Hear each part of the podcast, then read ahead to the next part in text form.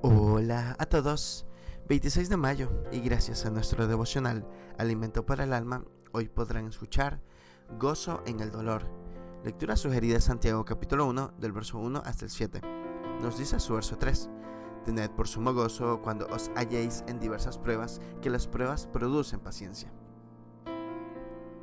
La palabra paradoja, según el diccionario español, es un hecho o expresión aparentemente contrario a la lógica. Al conocer este significado, uno se pregunta, ¿es la doctrina al cristianismo una paradoja? ¿Cómo puede una persona tener gozo en aquello que le aflige o le atormenta? ¿Puedo gozarme en las pruebas? El punto determinante aquí es lograr paciencia.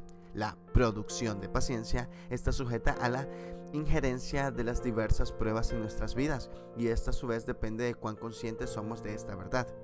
En nuestro contexto regional sucede algo singular. Llamamos paciente a la persona que se encuentra enferma en un hospital, una experiencia que por cierto nadie quiere vivir. Por lo cual, inconscientemente, el ofrecimiento de alcanzar paciencia a través de la prueba es rechazada.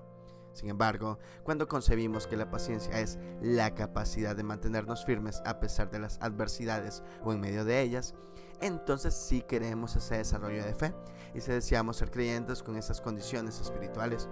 Allí entonces entendemos por qué Santiago sugiere que nos gocemos en medio de las diversas pruebas y apreciemos este hecho. Todos deseamos ser cristianos que nos retroceden en pos del mundo, hijos fieles de Dios, que podamos vencer toda situación complicada generada por el pecado. Entonces, lo que va a modelar nuestra actitud ante las pruebas será el entendimiento de cuál es el resultado de los exámenes de fe en Dios, los cuales, aunque inicialmente, visto con sumo pesar y dolor, se tornan en sumo gozo, al cosechar la fortaleza final. Devocional escrito por Julio Jaramillo, en Perú. Es posible tener gozo en el dolor. Muchas gracias por escuchar.